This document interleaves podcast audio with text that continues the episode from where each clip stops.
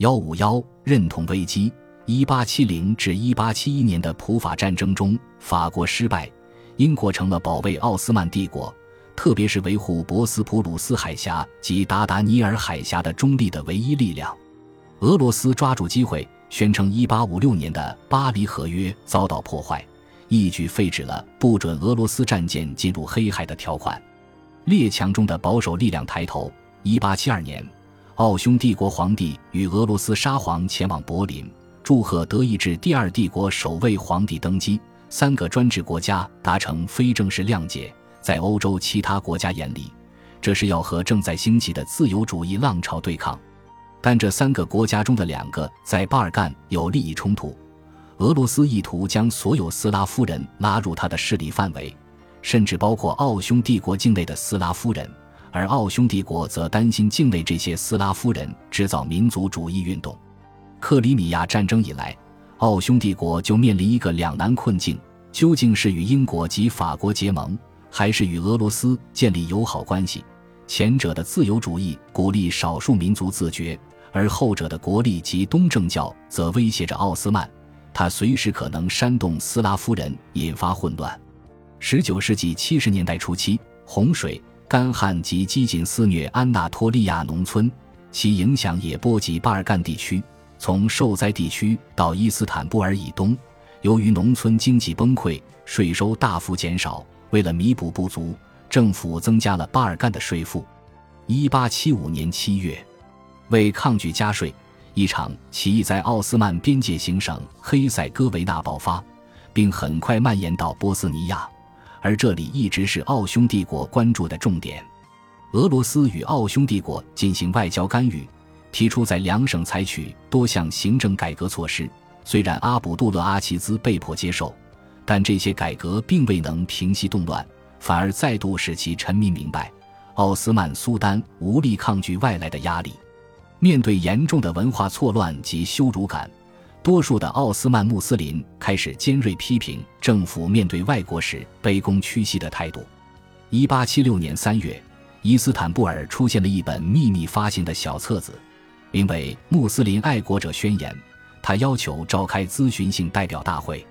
立宪改革最有力的推动者密德哈特帕夏似乎参与了这本小册子的发行。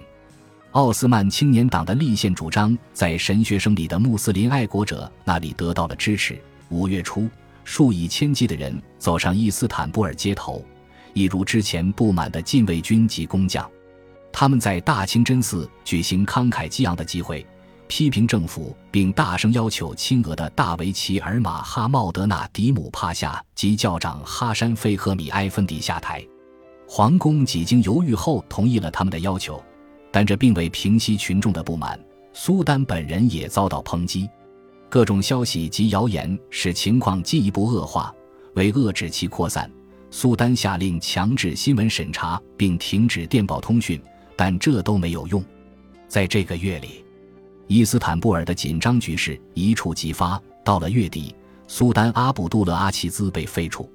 几位主要政府官员在废除阿卜杜勒阿齐兹的阴谋中沆瀣一气，其中介入最深的是保守的国防大臣侯赛因阿夫尼帕夏、军事委员会议主席雷迪夫帕夏及军事学院院长苏莱曼许斯尼帕夏。权力中心所感觉到的挫折与忧心是很明显的。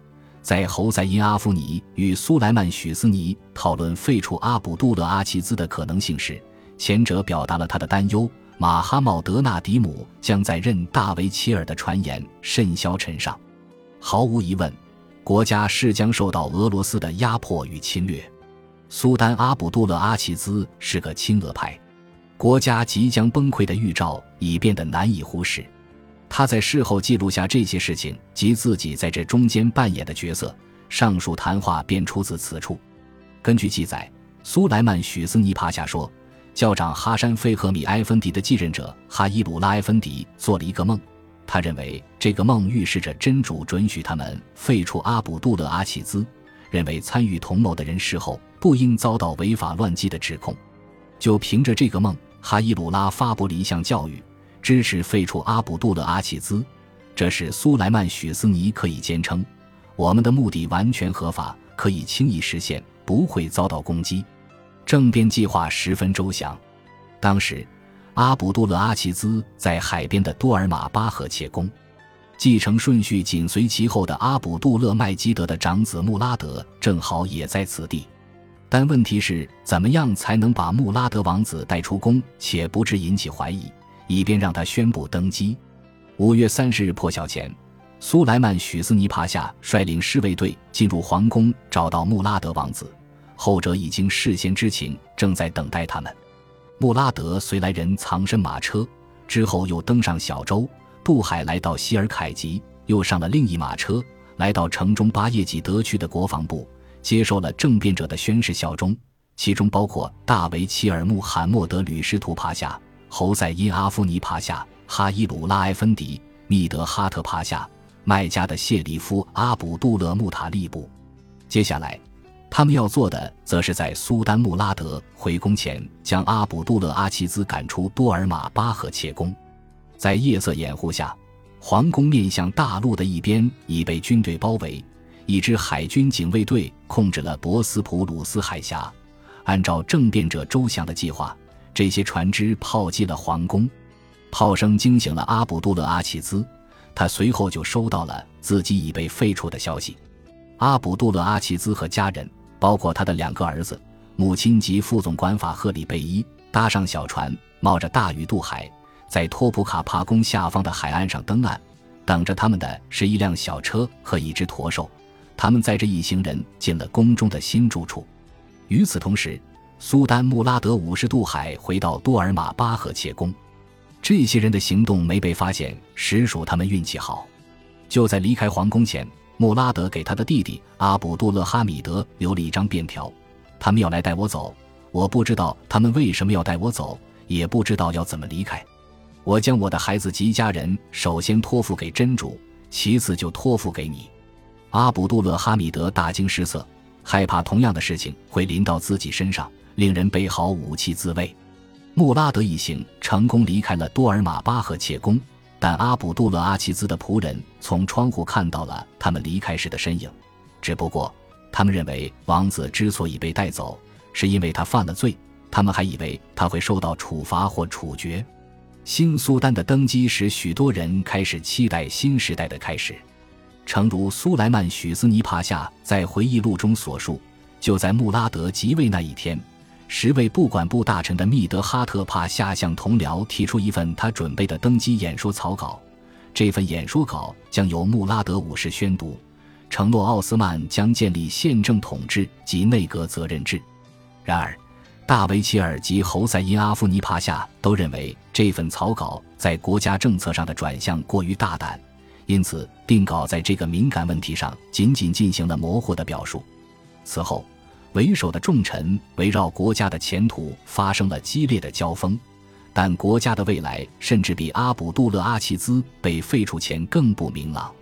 随后又发生了更戏剧性的事情：阿卜杜勒阿齐兹不喜欢托普卡帕宫，在这里居住了四天后，他及家人全都被移到了博斯普鲁斯海滨彻拉安宫北边的费里耶宫。艾哈迈德杰夫戴特帕夏在他的回忆录中语带嘲弄的写道。阿卜杜勒阿齐兹住的地方本来是他盖给穆拉德的，牢固有如堡垒，仿佛他为自己准备了一座监狱。他认为另外还有一事也讽刺意味十足：阿卜杜勒阿齐兹花了大把钞票建立了一支现代化舰队，到头来他却受到海上封锁。但博斯普鲁斯海峡畔的生活也是令他难以忍受的。副总管法赫里贝伊记录了他目睹的主人所受的屈辱。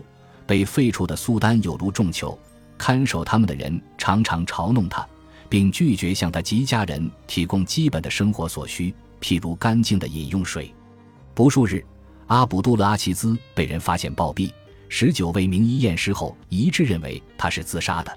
六月十五日，诸位大臣在密德哈特家中召开了一次会议，阿卜杜勒阿齐兹已经去世的一位妃妾的哥哥冲了进来。当场枪杀了侯赛因阿夫尼帕夏及外交大臣穆罕默德拉希德帕夏。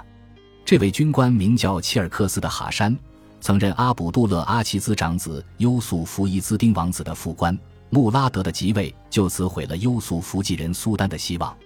刺杀事件震动了奥斯曼的政治圈，政治人物人人自危，他们及家人开始随时携带手枪或匕首。